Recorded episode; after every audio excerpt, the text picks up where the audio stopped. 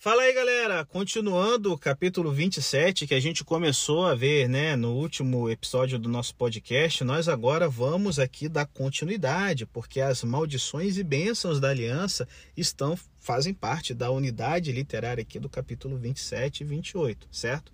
E assim, embora o tema bênção e maldição continue no capítulo 28, parece que com o início do capítulo há uma mudança deliberada de cena. Não estamos mais ouvindo uma descrição da ocasião prevista é, é, é, em que todo Israel estará em Siquém, né, entre as bênçãos do Monte Gerizim e as maldições do Monte Ebal. Passamos do futuro, certo, de volta para o presente, né? Igual aquele filme de volta para o não, é, não entendi, é assim, eles estavam, mas é, está falando do futuro, né? Quando vocês entrarem na Terra, mas agora vamos voltar presente aqui, galera. Essa é a ideia. Mais uma vez, Estamos com Moisés nas planícies de Moabe, ouvindo outro padrão de bênçãos e maldições enquanto participamos de uma cerimônia de renovação da aliança antes de entrar na terra. A conclusão da presente passagem está provavelmente no capítulo 29, verso 1, que faz parte do capítulo 69 do capítulo 28 no texto hebraico, tá bom? Que forma aqui um resumo do que aconteceu antes. Esses são os termos da aliança que o Senhor ordenou a Moisés que fizesse com os israelitas em Moabe.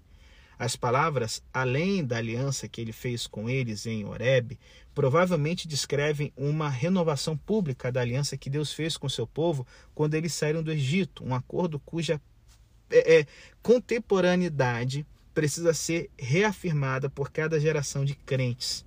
Aqui, enquanto o povo de Deus está no limiar da terra prometida, eles renovam seu compromisso com Deus da aliança.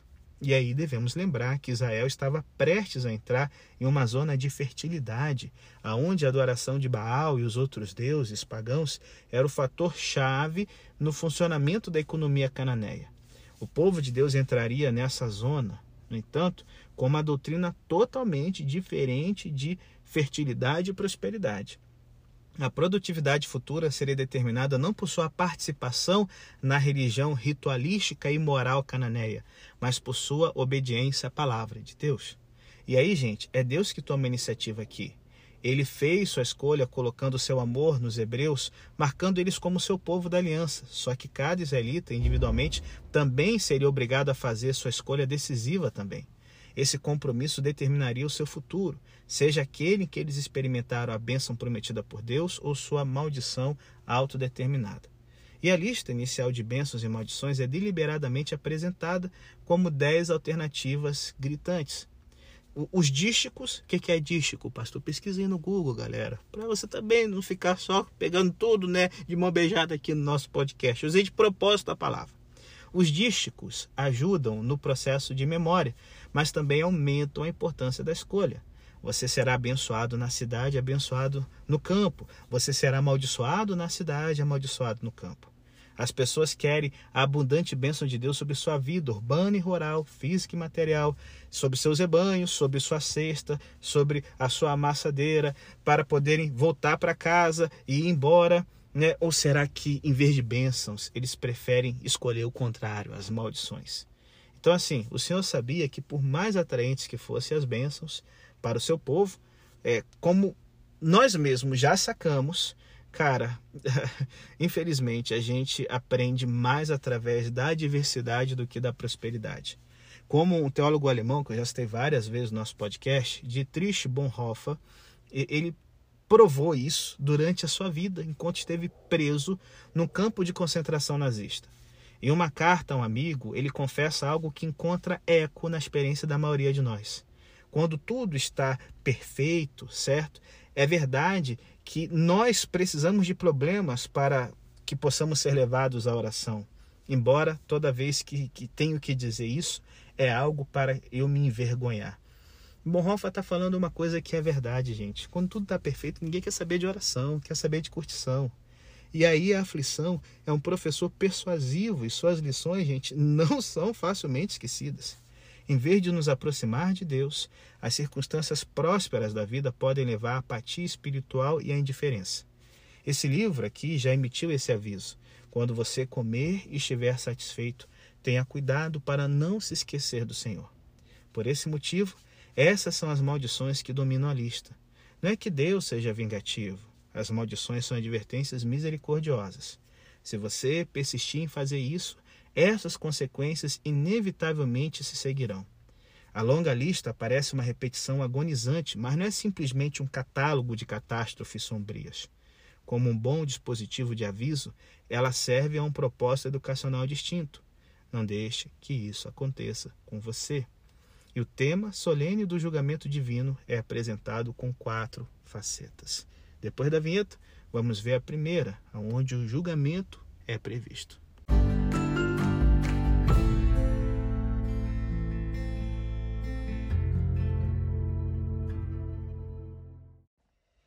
a ira de Deus se manifestará na vida desses potenciais infratores, não principalmente por causa das suas contravenções morais ou sociais ofensivas. O seu pecado cardial é espiritual. Não é simplesmente que eles desobedeceram a palavra de Deus, eles abandonaram o Deus da aliança. A dor inevitavelmente os alcançará por causa do mal que eles fizeram ao abandonar o Senhor. O próprio fato deles terem sido avisados dessa maneira, no entanto, é um sinal da generosa misericórdia de Deus. Ele os avisa porque os ama e não quer que eles sofram. A terra em que eles estão prestes a entrar é povoada por adoradores de Baal. O Deus deles é caprichoso. Ele é capaz de agir de forma imprevisível e vingativa em relação a eles. Os cananeus oferecem seus sacrifícios nos santuários, no topo da colina, para ganhar o favor de Baal ou aplacar sua ira.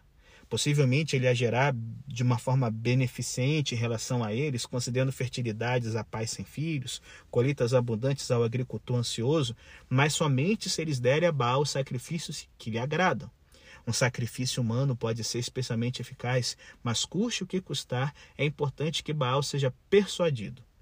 E eu estou assim, recentemente estou ouvindo um podcast, até uma dica, né, chamado Noites Gregas, em que um, um, historiador ele busca mostrar como é que eram os mitos, né, os deuses da mitologia grega. E, gente, é muito isso. É uma coisa instável, você tem que subornar os deuses, porque é, é, é uma coisa marcante na mitologia. Se você tem os deuses na sua vida, se prepare, porque eles vão te fazer sofrer. Não são seres confiáveis. São seres que a gente tem que ficar longe, aparecendo pontualmente nos templos para manter ali as duas partes de boa, sabe? É, é, não, não deixar ele nervoso contra a gente, porque os deuses não querem nosso bem, eles só pensam neles. E a imagem, gente, do Deus de Israel nesses versos, nesses capítulos aqui do Deuteronômio, é totalmente diferente. Ele não é caprichoso e nem volátil mesmo em uma passagem de ampla advertência, certo? É, sobre as maldições, é, é, é, essa advertência é misericordiosa. Ele é retratado como fiel. Olha que o verso 9 e 11 fala: como ele prometeu a você, como generoso. O Senhor lhe concederá prosperidade abundante, verso 11, e soberano. Somente ele, não Baal, pode abrir os céus, o depósito de sua generosidade, como vemos no verso 12. Assim como avisos sérios foram escritos nesses antigos tratados internacionais, também imagens gráficas, esses potenciais rebeldes hebreus são avisados de que, se deliberadamente virarem as costas para Deus, causarão consequências terríveis. Eles não podem deliberadamente desrespeitar o acordo feito no Sinai, renovado nas planícies de Moabe, e então imaginar que podem se safar. Os rebeldes experimentarão peste, seca, invasão, exílio, fome, doença e desolação. É, é, interessante, acho que eu comentei no, no podcast, acho que de Levítico, que fala das maldições, em que um poder destrutivo e terrível, como uma águia, certo? Que tem o símbolo de uma águia, vai vir trazer todo tipo de dor os israelitas. É interessante que a Babilônia é pintada como uma águia nos profetas, né? Jeremias, Ezequiel e tal. Mas assim, tanto Roma, o Império Romano, que destruiu o templo no ano 70, espalhou os judeus pelo mundo todo, quanto a Alemanha nazista, que, que destruiu cerca de metade dos judeus no mundo na época da Segunda Guerra Mundial, eram nações que tinham a águia como o, o seu símbolo nacional. Né? Bom, é bom a gente ficar muito esperto com os Estados Unidos, que tem uma águia como símbolo também, tá certo? Mas assim, é, é, é, é, até por a descrição do nosso podcast é até um símbolo, é, é o símbolo é, é, é, imperial romano, uma águia com flechas, né? É o que está marcando a descrição do nosso podcast de hoje. Até nisso, Deus ele está sendo misericordioso. Fiquem espertos, gente. Eu, eu, assim recomendo vocês. Eu ouvi hoje o capítulo do do Deuteronômio 28 através do áudio no Spotify da tradução da Bíblia a mensagem. Fantástico, fabuloso, gravado pelo MK Publicitar. É, é, eu fiquei assim tocado, até triste de ver ali a, o, o, narrador fazendo uma voz de idoso, descrevendo os horrores das maldições. Deus aqui ele está botando a imagem sombria mesmo para que na misericórdia, para que o povo veja que o que eles estão seguindo não é bom. Se o povo voluntariamente optar por desobedecer à palavra de Deus, esses julgamentos certamente não os pegarão de surpresa. Eles estão sendo avisados aqui, gente. No dia em que o sol maduro for substituído pelo siroco, que é o vento estéreo ardente que destrói as colheitas, o vento escaldante do deserto que, sabe, vai secar tudo por onde ele passar, eles saberão que Deus estava falando sério com eles. A dor deles seria como as explosões estridentes e agudas de uma trombeta de advertência. A palavra que eles haviam ignorado em sua prosperidade se tornaria eloquente em sua dor. Como disse S. Lewis, a dor é o megafone de Deus. Um Deus soberano não pode ser silenciado. Se não ouvirmos em abundância, então a pobreza será a sua mensageira.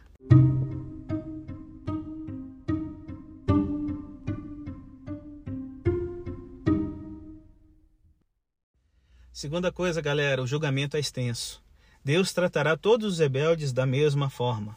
Seu favor merecido pode ser desfrutado, mas não pode ser, sabe, garantido para sempre, não importa o que eu fizer. Os israelitas imaginaram em vão que, como Baal, Jeová poderia ser persuadido a mudar de ideia simplesmente oferecendo alguns sacrifícios apropriados. Cara, a natureza humana mudou quase nada ao longo dos séculos, porque as pessoas ainda são assim hoje. Homens e mulheres querem uma divindade que é possível manipular e controlar, um Deus que eles possam manter em seus bolsos e ter em seus termos, não nos termos dele. As pessoas querem um Deus que puna os malfeitores, mas trate o seu caso como uma exceção à regra. Ah, certamente Deus garantirá seu favor se nós nos mostrarmos dispostos, né? É, e, e imagine, imagine esses pica-fogos. Ai, ai, com certeza Deus garantirá o seu favor a nós se nós estivermos dispostos a ir ocasionalmente à igreja aleluias, né? Eu vou ter uma vida secularizada, ó Deus, mas eu vou fazer muita ação social, tá certo? Olha, Senhor, eu te servirei desde que isso não me custe um sacrifício, aleluias. Ô, otário, otária. A característica marcante desses versos é que não há exceções. O julgamento chega a todos. Todos os quebradores da aliança serão julgados, cada um deles, quaisquer que sejam suas conquistas religiosas, conformidade moral ou status social. Como um determinado caçador, o julgamento de Deus perseguirá o ofensor e o encontrará, mesmo quando ele pecar em segredo. Todos os pecados listados nessa triste lista de maldições são transgressões secretas, só que Deus vê tudo.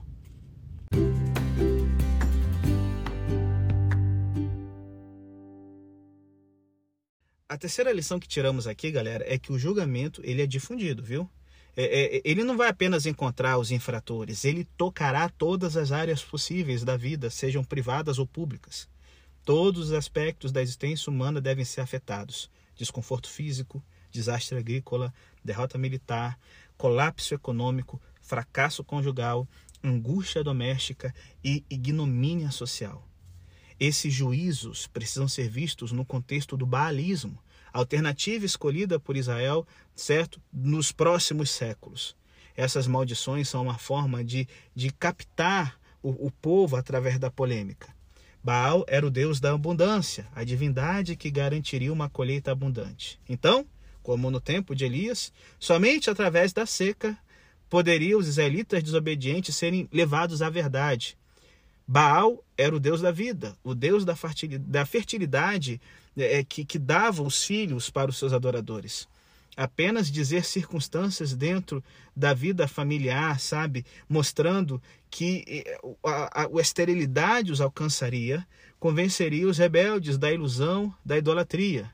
Era o deus da vitória, o deus guerreiro poderoso que dava sucesso aos seus seguidores na batalha. Ele era retratado segurando raios como Zeus grego.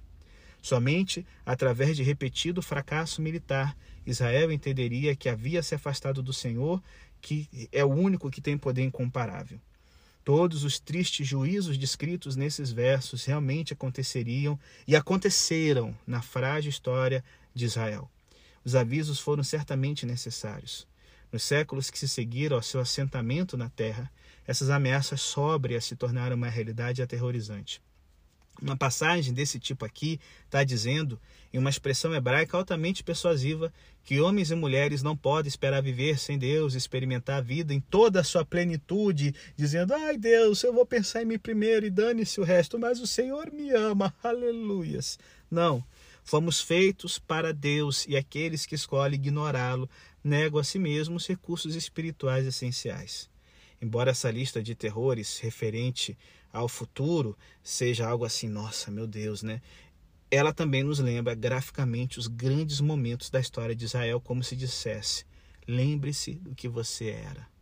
É certamente um toque de persuasão brilhante usar, mesmo em uma passagem descritiva como essa, frases, imagens, ideias que os lembram tanto da promessa quanto do cumprimento no passado. Eles eram filhos da promessa tão numerosos quanto as estrelas nos céus, como diz o verso 62, isso devia lembrar para eles, ao olhar os céus, a promessa feita a Abraão. O propósito de Deus era formar uma nova nação, uma comunidade única que, em sua criação, devia tudo a um Deus de força infinita. Ele poderia, é, é, é, é de uma pessoa que estava morta, certo? É, é, é, no que se referia à fertilidade como Abraão, trazer à luz um povo poderoso. Além disso, um Deus tão poderoso seria incomparável e somente ele poderia multiplicá-los. E após a desgraça, só ele poderia multiplicá-los novamente. Juntamente com a referência solitária a Abraão, há três coisas aqui que lembram as experiências de Moisés, embora seja o lado mais sombrio da história do Êxodo as pragas do Egito, verso 27, as doenças, desculpa, as doenças do Egito, verso 27, as pragas do Egito, verso 59 e 60, e a escravidão, verso 68, são especificamente mencionadas, mas em várias outras partes da narrativa existem ecos deliberados das experiências indescritivelmente dolorosas que precederam sua redenção. Os ataques ameaçadores aqui são semelhantes ao julgamento do Egito, furúnculos, gafanhotos, morte no gado, o, o, o corpo afligido. É, é, as pragas parecem ser lembradas propositadamente, exceto que agora estão sobre Israel e não sobre seus inimigos. Deus, ele não faz acepção de nações. Quando deixaram o Egito debaixo da liderança de Moisés, o povo foi informado de que nunca mais voltaria. Aqueles que escolheram rejeitar o Deus da promessa da redenção, no entanto, experimentarão novamente a dor da escravidão. Deus aqui não sugeriu que todo o povo hebreu retornaria ao Egito, embora um número significativo deles o fizesse. É uma maneira vívida do Antigo Testamento de dizer: a condição final desse homem será pior do que a primeira. Misericordiosamente, no entanto, graças a Deus, esse não é o fim da história.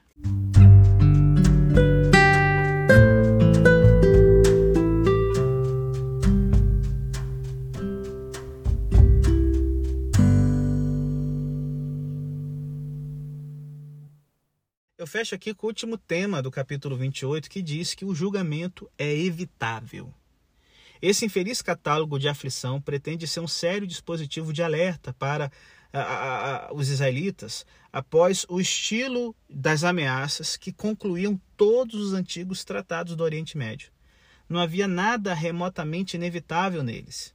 Se o povo israelita mantivesse a aliança, então essas maldições seriam apenas ameaças, porque eles escolheram a vida e não a morte, escolheram a bênção e não maldições. E uma série de refrões aqui são encontrados dentro desse capítulo, certo? Que indicam por que esses julgamentos ocorrerão. Será inteiramente por causa de certas coisas que as pessoas da aliança persistentemente não fizeram. Eles não prestaram atenção à palavra de Deus. Qual é o resultado? Desobediência. Eles não apreciaram as misericórdias de Deus. Qual foi o fruto disso? Ingratidão. Eles não honraram o nome de Deus. Qual foi a consequência disso? Irreverência. Se essas transgressões que quebraram o tratado fossem evitadas, esses julgamentos severos nunca precisariam fazer parte da sua experiência futura.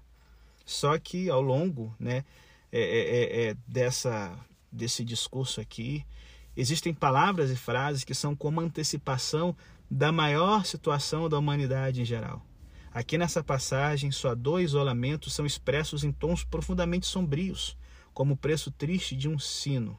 É, desculpa, como o, o som, né, o badalo triste de um sino. Você vai tatear como um cego no escuro, oprimido e roubado, sem ninguém para resgatá-lo, impotente para levantar uma mão, com fome e sede, em nudez e pobreza terrível, um jugo de ferro no seu pescoço, nenhum lugar de descanso para a planta do seu pé, nunca tendo segurança na sua vida. É o mesmo imaginário sombrio e realista que é usado séculos depois, sabe por quem? Por Jesus e os pregadores cristãos. A angústia do pecado universal também está exposta no Novo Testamento, não é só no Antigo. No ensino bíblico, homens e mulheres sem Cristo são exatamente como as pessoas descritas aqui nesses versos: cegas, perdidas, mendigas, vítimas fracas e tristes da devastação do pecado, prisioneiros, desprovidos e refugiados indefesos. Tomando nossa humanidade sobre si mesmo, no entanto, o Filho perfeito de Deus invadiu esse mundo sombrio de ofensores impotentes. Todo esse juízo que ele suportou livremente e através da sua morte expiatória única, através dele, essas vidas condenadas podem ser mudadas para sempre. Aleluia, gente. Pela graça de Deus, a pior das coisas sempre pode ser transformada em algo diferente. E é o que Moisés continua fazendo no ensinamento que se segue no capítulo 30. Mas isso fica para o próximo podcast.